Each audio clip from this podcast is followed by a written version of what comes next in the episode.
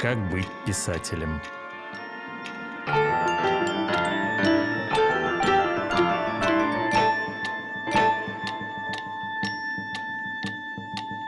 Добрый день, друзья мои. Я Валерий Шубинский. Мы продолжаем наши разговоры на тему «Как быть писателем».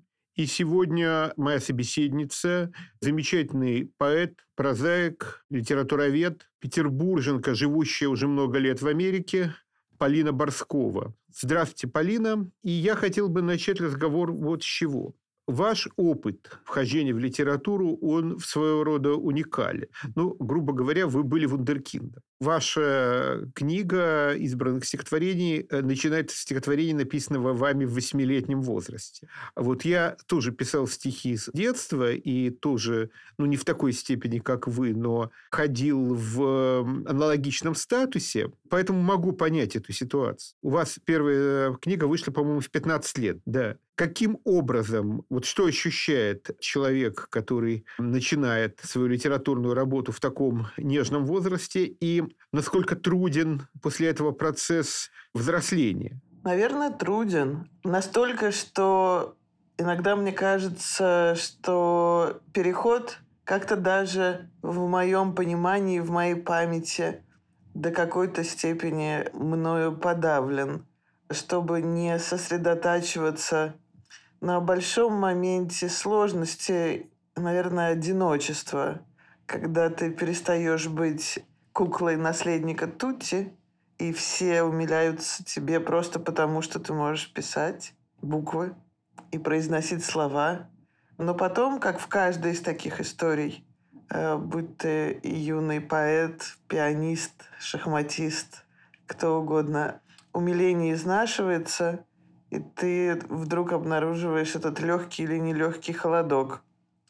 Э, надо сказать, и еще когда-нибудь мне предстоит рассказать, написать об опыте той студии «Пегасик», которой руководил Вячеслав Абрамович Лейкин. Но достаточно много думая об этом, я пришла к выводу, что для меня было странно важно и все-таки странно продуктивно то, как сильно нами там восхищались. Я совершенно сейчас уже, как сказал бы Галич, как мать и как женщина, э, и как учитель, и как литератор, отдаю себе отчет, что есть разные-разные точки зрения, да, что делать с молодым дарованием, быть ли к нему строгим, нейтральным. А, ну вот, поскольку все здесь мучительно индивидуально, и в этом-то опасности, прелесть этой ситуации – прелесть во всех смыслах, включая библейский, опасность. Вот так получилось, что моему индивидуальному пишущему устройству было хорошо то восхищение. А, и как-то оно меня потом поддерживало в юности, в молодости, когда вот весь этот приятный, тепленький пух обаяния детского письма износился. А также надо сказать, что уже скорее в юности я встретила нескольких людей, эм, поэтов, которые тоже были невероятно великодушны. Я вот сейчас, э, когда в Беркли преподаю первый аспирантский свой курс по модернизму и перечитываю то, как в литературу входили известные нам персонажи, часто очень через, допустим, салон Гиппиус, как насмешливый и требовательные бывали к ним взрослые. Не всегда по-разному, но все же. Вот. А я вспоминаю, как спокойно, великодушно была ко мне, казалось бы, очень сложная и строгая Шварц, как невероятно внимателен и ровен и заботлив был Кривулин. То же самое относится к каким-то беседам тогда допустим, с Иваном Ждановым. Вот. И этот момент, как реагируют взрослые, как помогают взрослые, насколько всерьез оказываются внимательны взрослые, пишущие, мне он кажется важным. И не то, чтобы со мной вот тогда уже особенно как-то сюсюкали, заигрывали, но именно внимание мне очень помогло. Вот, но вообще, конечно, было трудно, и потом лет был этот провал отрочества, когда казалось, что что-то казалось, что-то трудное, тревожное казалось. А, но, в принципе, бесконечное чтение, чтение, чтение, обращение внимания на собеседников, других пишущих. Вот все эти материи, они как-то тебя могут вытащить. И, наверное, они меня вытащили в итоге. Да, Полина, я э, очень хорошо помню, как вот постепенно в 90-е нулевые годы вы росли от книги к книге, и, наверное, в той обстановке, в той ситуации, когда все были к вам очень добры, я был, наверное, наименее добр. Да, я помню это. Да, я помню, как я довольно придирчиво писал о ваших первых книгах, и для меня очень важным, ценным и интересным было то, как из вот этого пишущего стихи подростка, которым все восхищаются, как из него рождается большой поэт. Это на самом деле очень редко бывает. И я хотел бы вернуться к тому, с чего вы начинали, с того, о чем вы говорили. Я имею в виду литературную студию Вячеслава Лейкина, потому что это одна из составляющих нашего разговора о том, как быть писателем, как учить это, да, можно ли этому учить вообще. Потому что, опять же, вот ваш опыт и мой опыт, и опыт очень многих людей, и вашего, и моего поколения. Люди прошли либо через клуб дерзания в Дворце пионеров, либо через кружки Лейкина при газете «Ленинские искры» в э, школьном возрасте, в подростковом возрасте. Там, при том, что и Вячеслав Абрамович замечательный педагог, и поэт, и педагог замечательный, и наши педагоги в Аничковом дворце были замечательны в своем роде. Вот Нина Алексеевна Князева, например, у которой учился я. Но у них была абсолютно разная тактика, был абсолютно разный подход к обучению. А, например, один из моих товарищей по дерзанию, он впоследствии вспоминал, что он пришел на кружки Лейкина, и его поразило то, что стихи прочитали, и нет обсуждения по кругу. В дерзании было обязательно положено, чтобы каждый что-то про эти стихи сказал. С другой стороны, в дерзании было очень плохое отношение к публикациям детских стихов. То есть иногда требовали от нашего начальства, чтобы что-то печатали в детских журналах и газетах.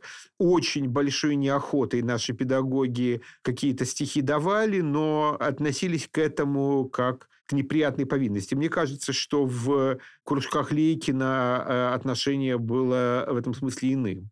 Вот что вы можете на эту тему сказать? Все так, как вы сказали, я свидетельствую.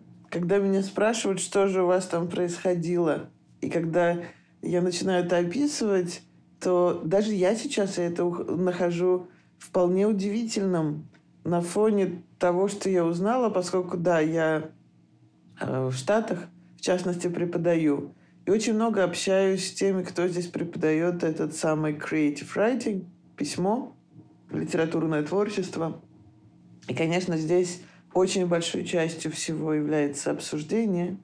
В Пегасике это происходило по-другому. А, обсуждение было, но мне кажется, оно было минимально. Вот эта часть сводилась к тому, что мы читали по кругу. И Лейкин допускал какие-то высказывания. Чаще всего остроумие было каким-то важным ключом в основном он был исключительно великодушен и не критичен к тому, что читалось. Какая-то иерархия, конечно, была. И, скажем, человек, от которого больше всего ожидалось, как мне казалось, читал последним. Я очень хорошо помню, что со мной стало происходить, когда я стала читать последний. Какие-то оценки были во все это встроены. А я очень хорошо помню, как я внимательно до вот такой детской впечатлительной болезненности слушала, что читают другие. И это было огромной школой слушания и восприятия, и обращения внимания на другого. Я очень хорошо помню, как я слушала Севу Зельченко.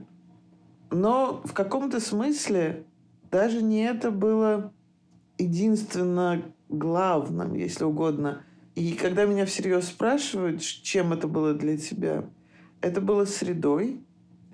А я туда периодически приносила написанное, выплескивала, и оно уходило в других. И это, по-своему, было очень важной формой публикации. Вот. Но когда меня спрашивают, можешь научить писать?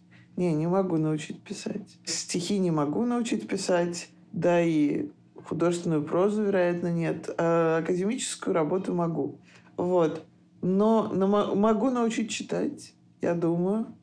Могу как-то оживить страсть, если угодно, к чтению, обострить ее.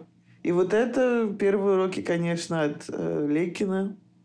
То, что мы там читали, то, как-то мы там читали. И я много об этом рассказывала. Я помню этот момент, когда мне лет 11, и он мне дает явно не отечественного происхождения, мне кажется, билингву, мне кажется, немецкий сборник Анинского. Вот, и говорит, пожалуйста, я хотел бы, чтобы ты в следующий раз нам почитал Анинского, но выбор твой. В выборе, так скажем, там, не знаю, дюжину. Выбери дюжину. И вот я отправляюсь домой, начинаю это читать. Естественно, ничего не понимаю. А сколько вам было лет? Лет 11. С другой стороны, что-то понимаю, да, вот эти см- смычок и струны, и как будто существо 11-летнего человека, и Петербург с этой э, желтой зимой. Что-то очень хорошо понимаю. А главное, когда начинаю слушать, то все слышу. И невероятно это, невероятная красота звука Анинского, наверное, одна из самых мощных, на мой вкус, в русской поэзии. Как-то она тобой уже овладевает. И главное, что мне было сказано выбрать. В каком-то смысле это также огромная школа по э, воспитанию вкуса, который, как мне кажется, в нашем деле это очень большое дело. С другой стороны, эм, поскольку это вкус Вячеслава Абрамовича, он был очень традиционно петербургским консервативным вкусом. И потом я, опять же, знаете, это преодолевающий символизм. Да? Я, и очень много в жизни ушло на преодоление вкуса учителя. Это сложно. И это к разговору о том, что бывает, когда ты входишь очень юным в профессию. Я помню, что в студию приходили люди, связанные с памятью, если угодно, культом э, Ранзона. И читали. Это тоже интересно, что Лекин их позвал, общался с ними. А, я уже не говорю о том, что в то время э, Аранзон совсем-совсем еще не был поэтом для многих. Я даже не уверена, был ли он поэтом для немногих. Он был поэтом для очень немногих. Да? И это звучало. Но поскольку э, тогда абсолютным образчиком и, если угодно, выражаясь в бадлеровских терминах, маяком был для нас, конечно, Иосиф Бродский с легкой и нелегкой руки Вячеслава Абрамовича. То, что звучало Ранзон, казалось мне ну совсем как будто из другого мира. И я не знала, что с этим делать. И я не знала, зачем мне это. Но в каком-то смысле то, что тогда это уже прозвучало, наверное, на самом деле было важным для того, чтобы много-много-много лет спустя уже какая-то другая я смогла с ним встретиться, с творчеством Ранзона, с работой Ранзона по-другому. В принципе, я могу как бы об этом очень много говорить. Наверное, мне предстоит еще больше об этом сказать. В самом этом опыте литературной студии поскольку речь идет о запредельно странных предметах, все-таки творчество совершенно субъективных. В каждой такой студии, в каждом таком учении, если угодно, всегда мне видится много плюсов и минусов. Все это очень сложно. Полина, вот то, что вы сейчас рассказали про Ранзон, это совершенно потрясающая подробность, потому что я могу сейчас вам тоже рассказать одну историю, и сложится очень интересный пазл. В 1985 году я не ходил в школьные годы на студию Лейкина, но я ходил к нему на лито, уже будучи взрослым. Сначала это было в самих Ленинских искрах, потом это было лито в доме, в Народном доме графини Паниной в ДК «Железнодорожник». Но я не то чтобы постоянно ходил, я время от времени захаживал, как гость. И у меня были с э, Вячеславом Абрамовичем очень теплые отношения. Потом мы оба жили в Пушкине, потом вместе ездили домой на электричке и так далее. И вот как-то, 85 год. В это время, ну, я не был лично знаком там тогда с Кривулиным, со Шварц. Несколько лет спустя познакомился, но через Олега Юрьева я знал, читал Аранзона. Да? Культ Аранзона был у семидесятников. Культ Аранзона был вот в кругу Кривулина, Шварц и так далее. И мы, следующее поколение, мы это уже восприняли. Для нас Аранзон был гением и классиком.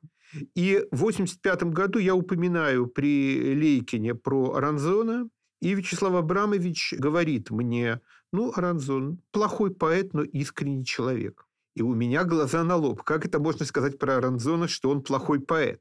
И я потом понял, что если бы на, на месте Вячеслава Абрамовича был, скажем, Лев Лосев или Евгений Рейн или там кто-то еще из поэтов этого поколения, они могли бы мне сказать то же самое, да? Вот, потому что репутация Аранзона в этом кругу, в кругу Бродского, в кругу поэтов филологической школы, она не была высокой, да? Мне кажется так.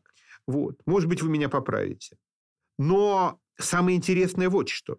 Интересно, что после этого разговора вот этого случайного разговора с 20-летним мной.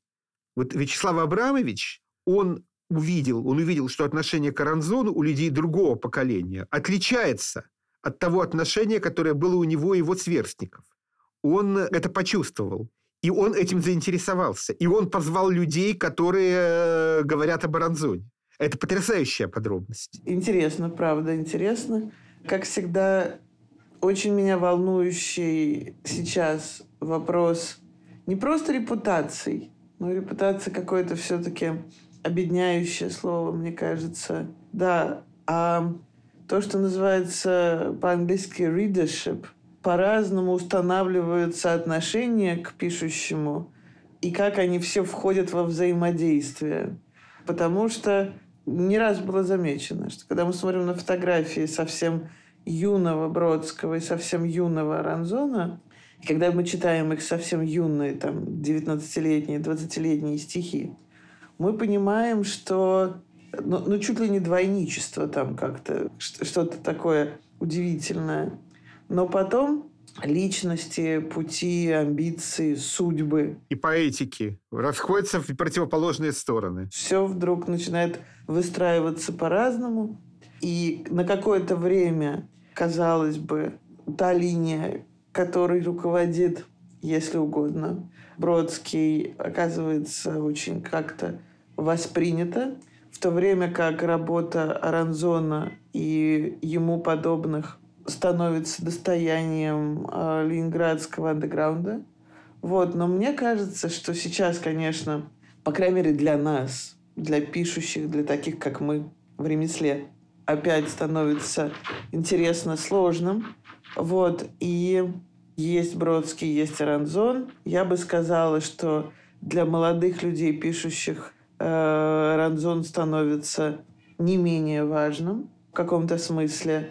Потому что что, как бы молодой человек ищет, куда ему идти. Молодой человек, пишущий, ищет, какая традиция, какой путь еще не вполне исполнена.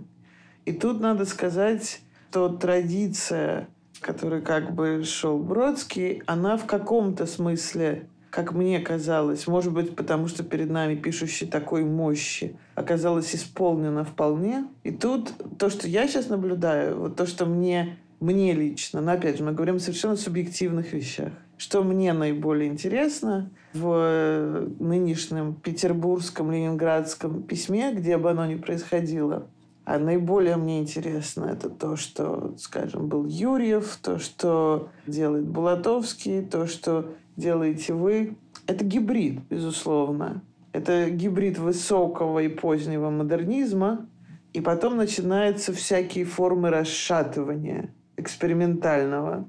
Вот. И мне кажется, в каком-то смысле это разговор двух этих направлений.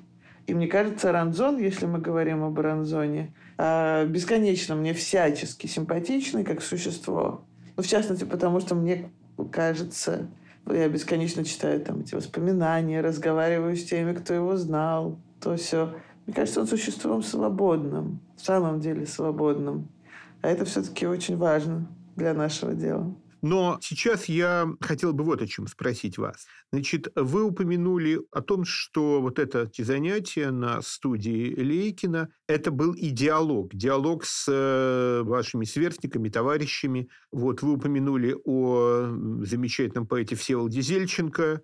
Насколько этот диалог важен и продолжался ли он потом э, уже во взрослом состоянии? Ну, какие-то связи там возникшие, дружбы, общение, они продолжаются. Я очень дружна с некоторыми людьми, которых я встретила там. А это далеко не все люди пишущие, но совершенно творческие. Надо сказать, что какой-то яд творчества в таком карамзинском смысле остроумия по отношению к себе, он произошел, и он с нами остался. Но, в принципе, мы все очень, опять же, я все время это повторяю, я как бы все более пытаюсь это уважать в жизни с возрастом. Поскольку мы все очень разные, нам диалог нужен в разной степени. Другой нам нужен в разной степени. Но вот я, мне кажется, вообще для поэта я человек умилительно экстравертный. Мне диалог нужен очень-очень. И вот с того момента просто, как я оказалась там и поняла, что диалог возможен, что можно говорить о литературе, о творчестве, что можно быть связанным в этом контексте. Иногда тебе просто нужно видеть лицо, это очень важно. Когда ты читаешь, тебе нужно видеть лицо другого человека, что с ним происходит.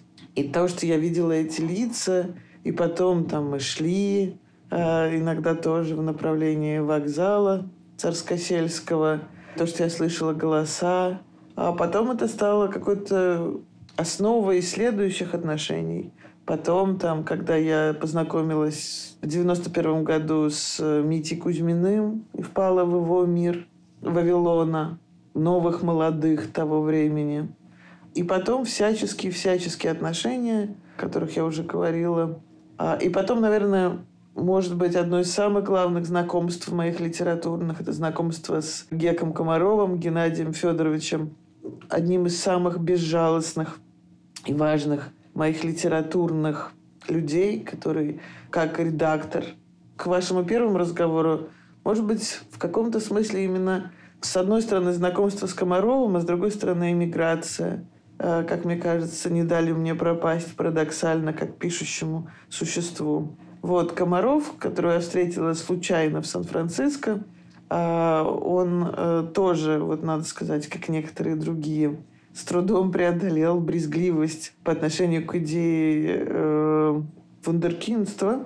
Но он сказал, ну ладно, я по пошли пить кофе.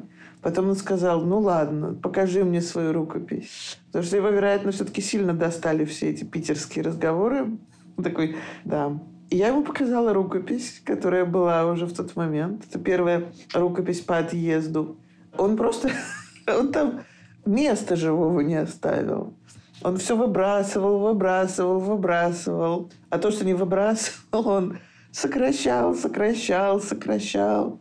И я с изумлением за этим наблюдала, потому что как-то я этого не ожидала от судьбы. Но когда уже осталось совсем-совсем мало, он сказал, ну, может быть. И это стало книжечкой «Everyday» и «Орфика», моей первой эмигрантской, если угодно, написанной вне Питера книжечкой – которая как-то вернула меня к читателю, читателя ко мне, юного читателя ко мне. Но надо сказать, и вот это очень важная для меня тема, когда как быть писателем, кто еще участвует в появлении писателя вообще, что это за команда. Потому что всегда-всегда мы говорим, что это такое одинокое дело избранных и так далее. Но вот мой опыт показывает, что это совершенно не одинокое дело избранных, очень много кто участвует. Участвуют критики, участвует Валерий Шубинский, который, когда тебе 16 лет, и ты крайне умилена собой, говорит, встает и говорит, а не стоит ли вам быть внимательнее к тому, что вы делаете, дорогая Полина? И тебе это все очень не нравится, а потом тебе это начинает нравиться много лет спустя. Очень много внимания взрослых людей необходимо для того, чтобы сформировался пишущий. И очень много работы взрослых профессионалов необходимо для этого. Критиков, издателей, читателей. А, вот. Да, я вспоминаю, что когда вам было 16 лет, и я что-то подобное мог сказать, я сам был еще неприлично молод на самом деле, да, и тоже был условно взрослым, конечно, вот, хотя уже вроде как был профессионалом. Но я вот о чем хочу сказать. Вы тут сказали фразу, которая, кажется, очень важной, что какие-то жизненные события, встреча с Комаровым, эмиграция не дали вам пропасть. У каждого поколения своя драма, у каждого поколения своя, свои проблемы в поэзии. И вот ваше поколение, поколение, дебютировавшее в 90-е годы, в нем, как мне кажется, больше всего людей, которые так или иначе по тем или иным причинам сошли с дистанции, перестали писать. Ну вот, к великому сожалению, мы уже, уже больше 20 лет не видим новых стихов того же Зельченко, да. Это, наверное, вопрос к надзирающему за нашим поколением, скорее к Кузьмину, который совершенно не сошел с дистанции, надо сказать, и по-прежнему придумывает новые формы, э, находит новых ярких пишущих, не оставляя при этом тех, кому он доверился давным-давно. И в этом смысле вот такие фигуры, фигуры... Я очень серьезно отношусь к тому, как, собственно, Мити пишет, и как поэт, и как критик. Но есть еще фигуры э, людей, собирающих в литературе. Да? Я вот только что преподавала я немного мыслю в терминах силабуса, как учительница. На прошлой неделе у нас были футуристы, сейчас у нас будут акмеисты. Я только что преподавала, думая о Бурлюке. Ну вот что мы можем сказать о Бурлюке, да? Поэт не огромный, художник очаровательный, но не огромный. Он был наблюдающий. Да? В литературе, в частности, нужны наблюдатели, наблюдающие. Митя Кузьмин был и есть такой. И, э, может быть, он может сказать, что стал с поколением 90-х. Но да, я, когда вы это спрашиваете, я думаю об этом. Я думаю о каких-то людях. И когда меня спрашивают, особенно сейчас, чего уж, сегодня, «А как ты думаешь, чем была для тебя эмиграция? Эмиграция – это опыт ранящий, очень сложный. Но в моем э, личном случае как мне кажется, этот опыт буквально странения, удаления оказался продуктивным, потому что многое э, я увидела совсем-совсем по-другому, издалека. И с этим отчасти связано то, что, как это не удивительно, но все эти годы я занимаюсь историей Ленинграда, Петербурга, но совсем через другие уже оптические приборы, если угодно. Так что из ситуации сложной 90-х я вот просто вышла в, как бы в другое измерение и другие отношения с языком и другой взгляд. Но в принципе к вашему вопросу о поколении 90-х, да, многие перестали писать, все-таки там были какие-то сложнейшие свои катаклизмы. Многие судьбы очень были не гладкие, не простые. Это не то, что ты начинал как молодое дарование, а потом тебя подхватывали всякие институты. Тутов часто не было. И, или они формировались и менялись. Но с другой стороны, я хочу сказать, и я об этом часто говорю при возможности любой, когда меня спрашивают, мне кажется, что мое, наше поколение – скажем, те, кому сегодня от 45 и несколько старше, это удивительное поколение сегодняшней словесности. Да, я говорю о себе и Болотовском, а я говорю о Степановой и Горалик, я говорю о Михайлик и Кукулине, например. Тут много интересного, что среди этих людей много исследователей. И еще, кстати, вот к вопросу, как пишущему, тому, кто в себе обнаружил эту машинку, как у Андерсона «Страшная сказка Соловей», как пишущему продолжится, я знаю, что многие смогли продолжиться, занимаясь литературоведением, как ни странно, когда для тебя чтение – это постоянный, постоянный механизм жизни. Вот, и в этом поколении есть замечательные ученые. А, тот же Сева Зельченко, чья книга Ходосевича, есть мне большое внутреннее подспорье. Вот. Так что это поколение, как бы, многие перестали писать, но и это по-своему, как бы, с одной стороны, мы это все воспринимаем как какую-то, может быть, утрату пишущего, говорящего, утрату чего-то голоса. Но так всегда.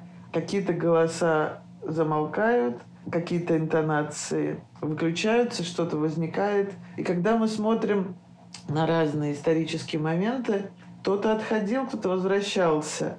Кто-то писал больше, кто-то писал меньше. А, но все равно существовали плеяды, существовали сотрудничества, если угодно. И вот эта плеяда или сотрудничество 90-х, оно, мне кажется, очень любопытным и все еще очень работающим. Потому что все-таки, мне кажется, в ремесле, скажем, писательское ремесло, оно э, долгое, это долгая история.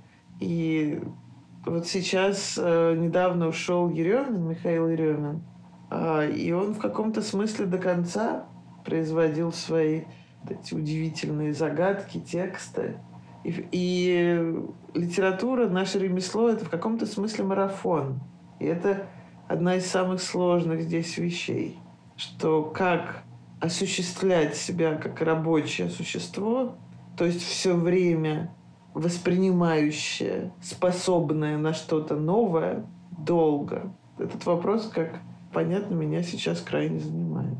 Спасибо большое, Полина. Вот очень интересно. Каждая ваша реплика очень хорошо подводит меня к следующему заготовленному мною вопросу. Очень удачно складывается беседа. Потому что следующий вопрос и последний, который я хотел вам задать, это вопрос о том, каким образом ваша работа литературоведа, историка литературы и работа поэта писателя, как это между собой соотносится. Это вопрос, как вы понимаете, актуальный и для меня, но я, по крайней мере, не академический ученый. А вы человек, который работает в академической структуре, и вы должны пользоваться академическим аппаратом в своей работе.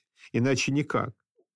Есть ли внутренний конфликт между этими двумя направлениями работы? А, конфликт есть, но я склонна думать, что конфликт – это хорошо.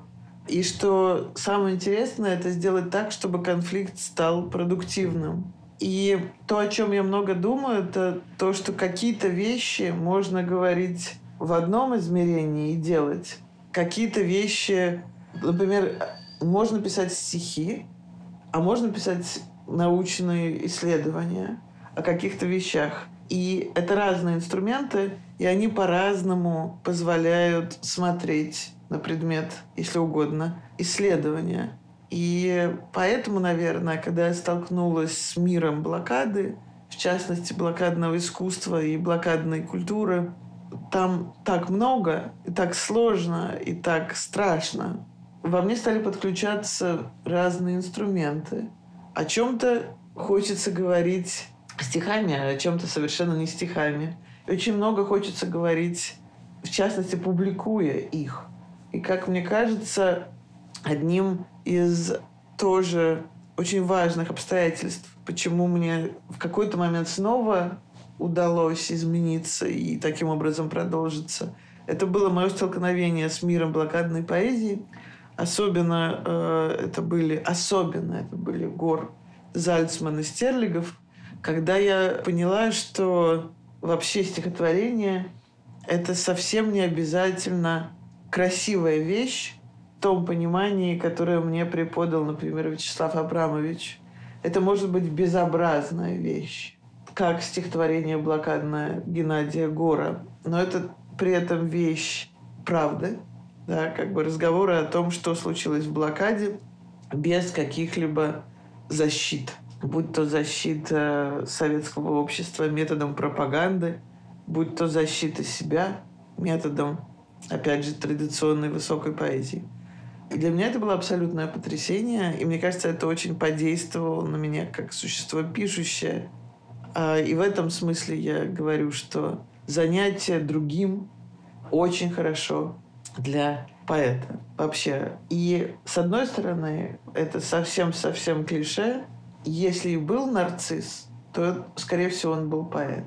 А с другой стороны, мне кажется, что поэту обязательно быть и эхо, а, но также и тем, кто, может быть, вообще записывает миф в какой-то момент. Необходимость в какой-то момент отходить от себя юного и говорящего, превращаться в себя слушающего, наблюдающего.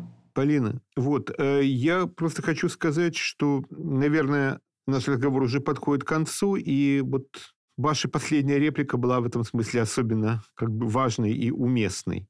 Спасибо за тот разговор, который у нас с вами, несмотря на отдаленность в пространстве и технические неполадки, все-таки состоялся. Спасибо вам огромное. Очень хорошая идея бесед. Удачи. Спасибо огромное.